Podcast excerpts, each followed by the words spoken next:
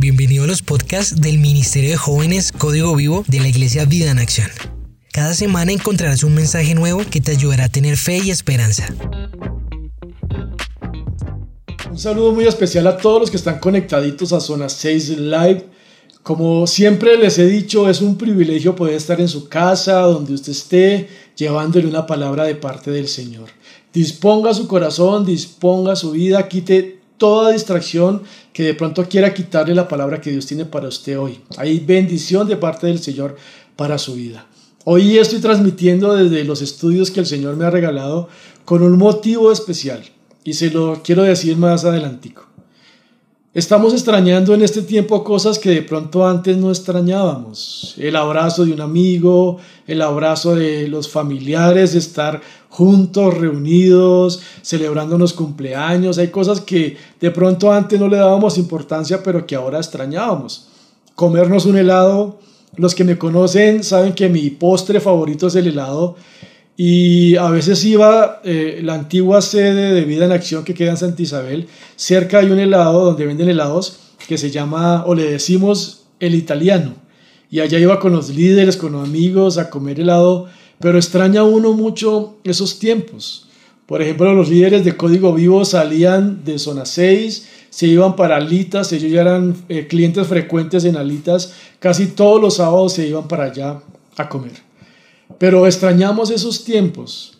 La gente se siente encerrada. He tenido consejerías con jóvenes, con familias, y les ha dado muy duro el encierro y a medida que pasa el tiempo, más duro se hace por la convivencia, por, por muchos factores que afectan la familia, afectan la convivencia. Dicen los expertos que la enfermedad que le sigue al COVID-19 es la depresión. Y estaba leyendo la carta de Efesios el apóstol Pablo la escribe cuando estaba preso en Roma, preso por predicar el Evangelio.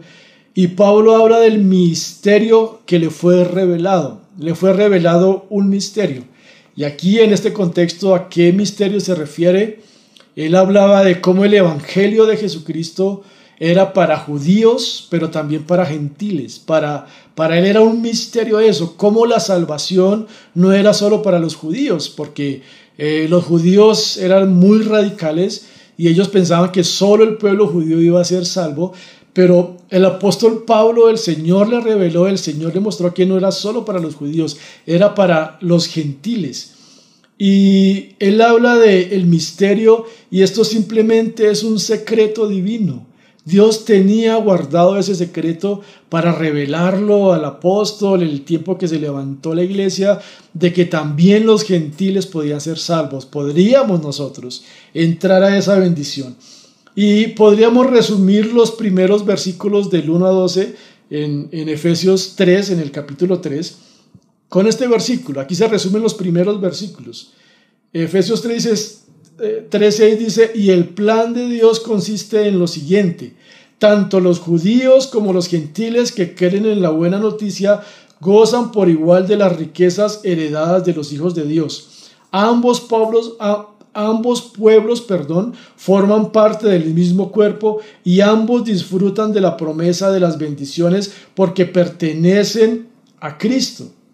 Los que estábamos alejados de Dios, los que estábamos distantes de Dios, Dios hizo un plan perfecto, el Evangelio de Jesucristo. ¿Qué es el Evangelio de Jesucristo? Que Jesucristo vino a morir por nosotros, dio su vida por nosotros para darnos vida y vida en abundancia. Y no fue solo por los judíos, fue por todo el mundo. El que recibe al Señor y que las promesas que le fueron dadas a Abraham en su tiempo nos cobijan también a nosotros. Eh, pensaban, los judíos pensaban, después los fariseos pensaban que eran solo los judíos los que gozaban de esas promesas, pero resulta que en Jesucristo Dios nos puso en un mismo nivel, tanto a judíos como a gentiles, y todos gozamos de las bendiciones de Dios, y dice que, que hizo de todos los pueblos un solo pueblo, por medio de la fe en Jesucristo. Tú sabías que tú puedes gozar de las bendiciones, de las promesas que Dios le dio a Abraham en su momento. Tú puedes tomar esas promesas para ti y se pueden cumplir en su vida porque Dios nos llamó a ser un solo pueblo. En el versículo 8 dice, aunque soy el menos digno de todo el pueblo de Dios, por su gracia Él me concedió el privilegio de contarles a los gentiles acerca de los tesoros inagotables que tienen a disposición por medio de Cristo. Esto es hermoso. Dice que tenemos riquezas a nuestra disposición, que tenemos recursos a nuestra disposición por medio de Jesucristo, tenemos promesas. Esto, esto es hermoso. Y mire lo que sigue diciendo. Versículo 13. Por eso les ruego que no se desanimen a causa de mis pruebas en este lugar. Mi sufrimiento es por ustedes, así que deberían sentirse honrados. El apóstol Pablo en ese momento estaba preso. Estaba preso por predicar el Evangelio y una persona presa diciéndole a los que están afuera, a los que están libres, tranquilos, no se desanimen, Dios está con nosotros. Imagínense el apóstol Pablo que, se, que viniera en este tiempo y nos dijeran a los que estamos en cuarentena, los que estamos encerrados en las casitas, que salimos de vez en cuando, tranquilos, no se desanimen, Dios está con nosotros, recobremos ánimo. Y es hermoso porque Dios dejó estas cartas, porque dejó estas epístolas para hablarnos en cada momento y cómo hay palabra de Dios en todo tiempo lo que estamos viviendo. El apóstol Pablo le estaba diciendo a los cristianos que tenemos acceso a Jesucristo en este tiempo. Él en medio de la cárcel, en medio del encierro, estaba diciendo tenemos acceso a Jesucristo, porque para estar con Jesucristo no es simplemente estar en un templo o simplemente estar en cierto lugar. Donde quiera que estemos, tenemos acceso a Jesucristo. Y al ver la forma del apóstol Pablo de expresarse, al ver su serenidad, podemos decir y podemos ver que en la presencia del Señor hay paz que en la presencia del Señor hay recursos, que en la presencia del Señor está nuestra fortaleza. Cuando entramos en su presencia, cuando disfrutamos del Señor y viene la acción del Espíritu Santo en nuestra vida, viene, viene serenidad, viene paz, viene tranquilidad. Como les he dicho, es normal que venga el temor, es normal que a veces venga la incertidumbre, pero cuando entramos en la presencia del Señor sabemos cómo enfrentar las luchas. Lo dice una persona que estaba presa, que estaba llevado varios tiempo ahí en la cárcel, pero decía, podemos entrar a la presencia del Señor y podemos vivir una vida de calidad donde quiera que estemos. Nuestra vida de calidad, nuestra victoria no depende de las circunstancias, nuestra victoria no depende, a veces decimos, Señor, que venga rápido la vacuna, que venga la cura y todo eso, pero ¿cuántas personas estaban presas? así se aparentaran estar libres. Podían caminar en las calles, podían ir donde quisieran, pero su corazón, su vida, los, se sentían presos. Y esto es lo que decía aquí el apóstol Pablo, lo que nos dice hoy. No importa dónde estemos, si estamos en la casa, no importa si nos toca salir de vez en cuando a trabajar, no importa el sitio donde estemos, podemos tener acceso a Jesucristo. Y desde ahí las cosas son diferentes. Pero en el versículo 14 habla de algo muy importante. Dice, cuando pienso en todo esto, Caigo de rodillas y elevo una oración al Padre, el creador de todo lo que existe en el cielo y en la tierra. El apóstol Pablo sabía dónde estaba la victoria para su vida, dónde estaba la victoria aún en medio de estar en la cárcel, Aún en medio de estar en un encierro, él sabía que la victoria estaba de rodillas, de rodillas ante el Señor, el que hace milagros, el que nos trae paz, el que nos llena de su Espíritu Santo. Por eso decía, por esto doblo mis rodillas. Y sigue diciendo ahí en el versículo 16, pido en oración que sus gloriosos e inagotables recursos los fortalezca con poder en el ser interior por medio de su espíritu. Entonces Cristo habitará en el corazón de ustedes a medida que confíen en Él. echarán raíces profundas en el amor de Dios y ellas los mantendrán fuertes. Espero que puedan comprender cómo corresponde a todo el pueblo de Dios, cuán ancho, cuán largo, cuán alto, cuán profundo es su amor. Es mi deseo que experimenten el amor de Cristo aún cuando es demasiado grande para comprenderlo. Entonces serán completos en toda la plenitud de la vida y el poder que proviene de Dios. Tremenda oración que hace el apóstol Pablo, tremenda oración que hace a favor de la iglesia de Éfeso. Y aquí vemos algunas peticiones que el apóstol Pablo dice en su oración. Lo primero que vemos, la primera petición que vemos ahí, es que él está orando por el ser interior de la persona. Que las personas fueran fortalecidas, que fueran llenas del Espíritu Santo, que viniera paz, que viniera poder a las personas. Lo primero que vemos ahí es, Señor, fortalece su vida, fortalece su alma, fortalece su espíritu. Como dice la palabra del Señor, quiero que prosperes en todas las cosas y tengas salud, así como prospera tu alma. El apóstol Pablo estaba diciendo, Señor, fortalécelos. Están viviendo momentos duros, estamos viviendo momentos duros como cristianos. En ese momento estaban siendo perseguidos, estaban siendo azotados, lacerados, estaban presos, los llevaban a la cárcel, pero estaban fortalecidos en el Señor. Hablábamos en estos días con mi esposa cómo la iglesia de antes aguantaba tanto, cómo la iglesia, la primera iglesia que hubo, cómo aguantaban azotes, cárcel, los amenazaban, los vamos a matar, pero seguían fuertes, seguían victoriosos en el Señor. Lo primero es que el apóstol Pablo decía, Señor, te pido que los fortalezcas. Y hoy estamos orando eso por las familias de vida en acción, por los jóvenes, que el Señor traiga fortaleza a su ser interior. Lo primero que se tiene que fortalecer en este tiempo es nuestro espíritu, que el Señor traiga gozo, que traiga paz, que nos fortalezca. Lo segundo que podemos ver es que Pablo oró que Cristo habite por la fe en sus corazones. Lo que estaba aquí diciendo el apóstol Pablo es que la iglesia de Jesucristo tenga una relación genuina con Él, que tengamos un encuentro real con el Señor Jesús, que tengamos una relación con Él, que tengamos la mente de Cristo.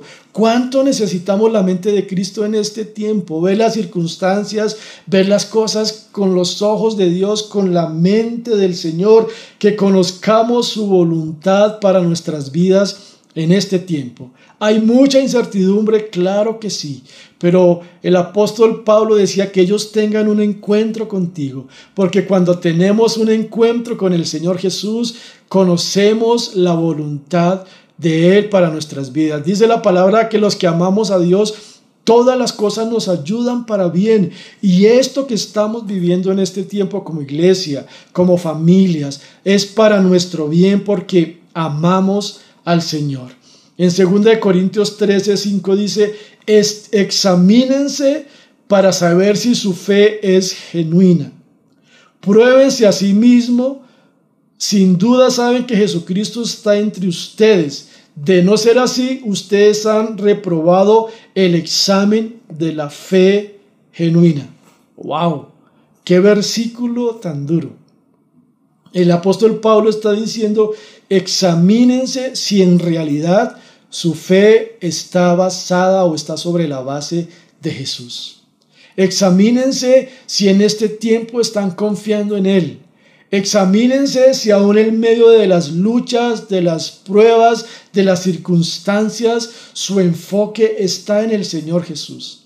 ¿Recuerdan lo que le pasó a Pedro Pedro le dijo, maestro, el, Señor Jesús estaba caminando sobre las aguas y el apóstol Pedro le dijo, Señor, manda que yo vaya a ti. Y el Señor Jesús le dijo, claro, ven. Le dijo, ven. Y dice que él empezó a caminar sobre las aguas. Pero cuando vio la tempestad, cuando vio la marea, le dio mucho miedo y empezó a hundirse. Cuando quitó su enfoque en Jesús, empezó a hundirse y empezó a gritar, sálvame Señor, y el Señor lo sacó en su infinita misericordia. Nuestro enfoque se está perdiendo en este tiempo. Estamos enfocados en Jesús, el Todopoderoso, el que murió en la cruz del Calvario por nosotros, el que no escatimó a su propio Hijo, sino que lo entregó por todos nosotros, ¿cómo no nos dará juntamente con Él todas las cosas? El apóstol Pablo estaba diciendo que Cristo habite por la fe en los corazones de la iglesia que Cristo habite por la fe en nosotros y cuando Cristo habita en nosotros, dice la palabra que estamos sentados junto con Cristo en lugares celestiales y desde allá la perspectiva, la visión es diferente. Lo tercero que podemos ver, que los creyentes puedan conocer las dimensiones de ese amor de Cristo que sobrepasa todo entendimiento. Ahí lo dice, arraigados y cimentados en amor. A veces hemos sufrido tanto o hemos tenido padres crueles o hemos luchado tanto que a veces pensamos que no nos merecemos nada.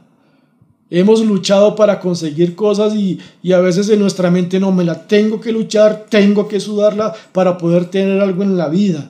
Pero es tan grande el amor de Dios que su gracia se derrama todos los días sobre nosotros. La gracia, el amor de Jesús se derrama todos los días sobre nuestras vidas, sobre nuestras familias, sobre los hijos. El amor de Dios, Él estaba diciendo que la iglesia de Jesucristo conozca el amor del Señor. Y por amor a su iglesia, Dios nos va a sacar adelante en este tiempo, nos va a sacar en victoria, nos va a pasar al otro lado como cuando el pueblo de Israel estaba al frente del mar y no sabían qué hacer y venía el enemigo atrás. Dios en su poder usó a Moisés, Dios en su poder abrió las aguas y pudieron pasar al otro lado. Es duro lo que estamos viviendo hoy. Es duro lo que se está viviendo, se están muriendo seres queridos, personas cercanas, se están muriendo, es muy duro lo que estamos viviendo. El Señor Jesús no nos prometió que no tendríamos luchas. Él dijo, aunque ande en valle de sombra de muerte, no temerá mi corazón porque tú estarás conmigo.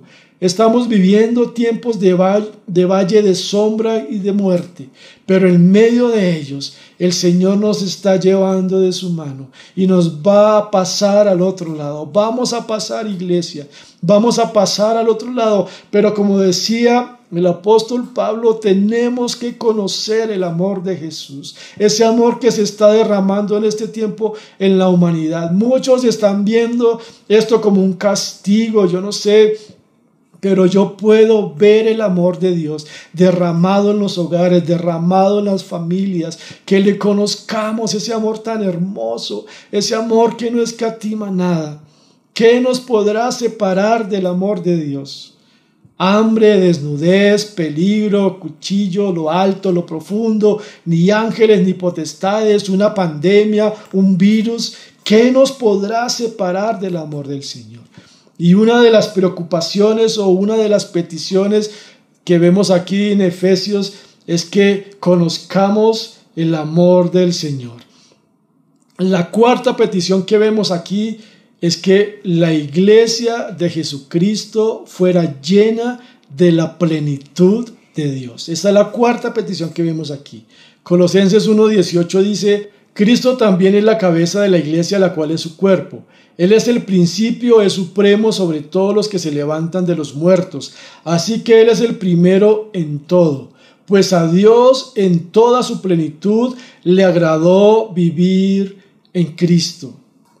El apóstol Pablo decía que toda la plenitud, que ellos conozcan toda la plenitud de quién es Dios, de quién es Jesús, conocer más de Dios todos los días, conocerle que conozcamos la plenitud. Dice que toda la plenitud, que todo lo que es Dios está en Jesús. Porque Jesús es Dios, que todo lo que está en Él. Y Él decía que conozcamos a Cristo, que conozcamos al Señor. Era una de las peticiones más importantes que tenía eh, el apóstol Pablo, conocer esa plenitud. Dice que el Señor Jesús es el primero en todo porque por medio de Él y para Él fueron creadas todas las cosas, para que sea el primero en todo. Y sigue diciendo el versículo 20, y ahora que toda la gloria sea para Dios, quien puede lograr mucho más de lo que pudiéramos pedir o incluso imaginar.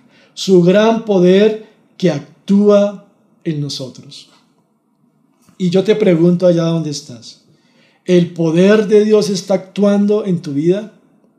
El poder de Dios está actuando en tu familia porque dice que de acuerdo a ese poder, Dios actúa más de lo que podemos imaginar, nos puede dar más de lo que estamos pidiendo. Mm, ¿Y por qué quise transmitir hoy desde, este estudio? Yo hablé con el equipo de líderes tiempo atrás y les conté que mi computador se había dañado y no tenía recursos para comprarlo. Le dije, Señor, yo no me puedo endeudar más, Señor. Eh, quiero un milagro tuyo, Señor. Pero antes de eso, antes de que se dañara el computador, con mi esposa oramos y consagramos todo esto al Señor. Le dijimos, Señor, queremos que tu evangelio corra por todos estos medios, Señor. Queremos que tu evangelio, Señor, corra por medio de los computadores, por medio de las cámaras, por medio de estos micrófonos, Señor. Queremos darte a conocer y consagramos, Señor, todo esto es tuyo, Dios. Todo esto lo consagramos a ti. Cuando estaba tocando el, el teclado en estos días, estaba tocando una melodía y vino el Espíritu Santo y me tomó en ese momento y le dije, Espíritu Santo, esto es para tu gloria. Esto es para tu honra, para tu alabanza. Entonces se dañó el computador. Después de consagrar todo para el Señor, se dañó el computador. Y le dije, Señor, aquí es donde yo edito las prédicas, Señor. Aquí es donde yo eh, trabajo con código vivo, donde hacemos efectos especiales, donde hacemos tantas cosas para tu gloria, Señor. Y yo le dije, Dios, no tengo para comprarlo, Señor. No tengo para comprar el computador, no me puedo endeudar, Señor. Esto lo pongo en tu presencia y yo sé que tú quieres lo mejor para nosotros. ¿Y por qué les digo esto? Porque en este capítulo de Efesios dice que todos los recursos de Dios están a nuestro favor. Cuando los sueños de Dios se están cumpliendo en nuestra vida, vienen todos los recursos de Dios. Y yo te pregunto, ¿los sueños de Dios se están cumpliendo en tu vida o son tus propios sueños? Los sueños de Dios. El apóstol Pablo, el sueño del apóstol Pablo era predicar el Evangelio por todo lado. Y cuando vino este momento, este momento de lucha, él se paró y dijo, Señor, aquí estoy, tú tienes todos los recursos a mi favor. Una persona que estaba en la cárcel estaba diciendo que Dios tenía todos los recursos a su favor. Y yo le dije, Señor, esto es tuyo, este ministerio es tuyo. Y sucedió el milagro. Mi esposa siempre ha declarado fe, siempre ha declarado fortaleza sobre mi vida, sobre código vivo, y ella me decía, Dios te va a dar lo mejor, amor. Y resulta que sucedió el milagro. Dios usó un empresario en Miami. Imagínense una persona a miles de kilómetros. Una persona en Miami mandó plata, mandó dólares, compramos un computador espectacular, no gastamos un solo peso, eh, de, de nosotros porque no lo teníamos, el Señor proveyó. Los recursos de Dios están a nuestro favor. Cuando ponemos todo a su disposición, cuando ponemos todo para su gloria, cuando entramos en Él, cuando conocemos ese amor profundo de Dios, cuando conocemos esa plenitud del Señor. Yo le decía, Señor, si me lo quieres dar bien, si yo tengo que grabar mis predicaciones en un celular para poder editarlos, si yo tengo que adaptarme, Señor, lo voy a hacer porque esto es tuyo, esto no es mío. Y el apóstol Pablo decía, lo que antes para mí era ganancia, hoy lo tengo como basura. Y en el original no dice como basura, en el original dice como estiércol, por ganar a Jesucristo. Y cuando queremos ganar a Jesucristo, cuando lo queremos dar a conocer, el Señor trae los recursos necesarios para darlo a conocer. Y darlo a conocer no es solo por medio de una plataforma predicando, que es hermoso, claro que sí. También es por los medios, por el cine, por la televisión, por medio de tu carrera, por medio de lo que estás haciendo. Dios puede usar eso y te va a enviar los recursos para que prediques el Evangelio. Pero es tiempo de conocer al Señor. Y mira cómo termina ahí en el versículo 21, gloria a Él en la iglesia y en Cristo Jesús por todas las generaciones desde hoy y para siempre. Gloria al Señor, que el Señor Jesús se lleve toda la gloria. Y esto es un mensaje de esperanza, un mensaje de meternos con el Señor, que los recursos de Dios están a nuestro favor y Él quiere hacer mucho más abundante, mucho más rico, muchas más bendiciones de lo que nosotros nos imaginamos o de lo que podemos hacer. Pero como dice aquí en Efesios, lo que leímos, que nos metamos con Él con todo el corazón, que le conozcamos, que conozcamos la plenitud de Jesucristo en nuestras vidas. Yo no sé si estás viviendo tiempos de frustración, frustración ministerial, sentimental, económica, laboral. ¿Por qué no pones eso en la presencia del Señor? Y Dios, hoy ponemos en tu presencia, Señor, los sueños tuyos en nuestra vida, Señor. Tú sueñas con cada uno de nosotros, Dios. Tú sueñas con llevarnos más allá de lo que nosotros imaginamos. Hoy ponemos, Señor, toda frustración en tu presencia, todo afán, todo desespero.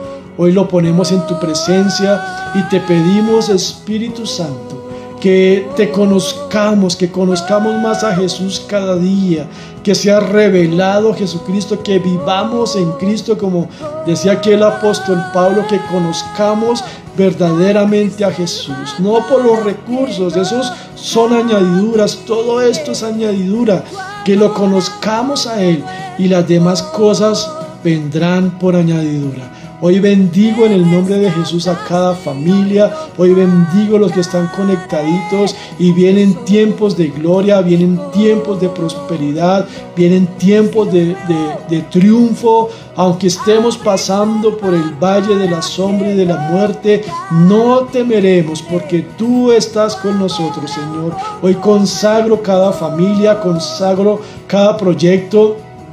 No sé si hay personas que me están viendo y tienen proyectos, Dios les está mostrando proyectos. Quiero orar por ellos en el nombre de Jesús.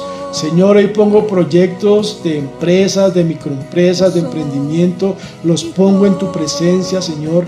Tú vas a levantar la iglesia en este tiempo para hacer bendición a las naciones del mundo. Hoy los bendigo en el nombre de Jesús. Bendigo proyectos universitarios, proyectos de familia, de casarse. No tengan miedo si Dios les ha dado luz verde para casarse. No tengan miedo casarse en este tiempo de pandemia.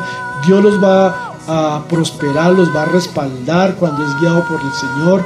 Bendigo esas familias que se van a formar en este tiempo, Señor. Bendigo los ministerios, bendigo lo que tú estás levantando en este tiempo y la iglesia de Jesucristo será levantada. Saldremos transformados de este tiempo, cambiaremos lo que tendremos que cambiar.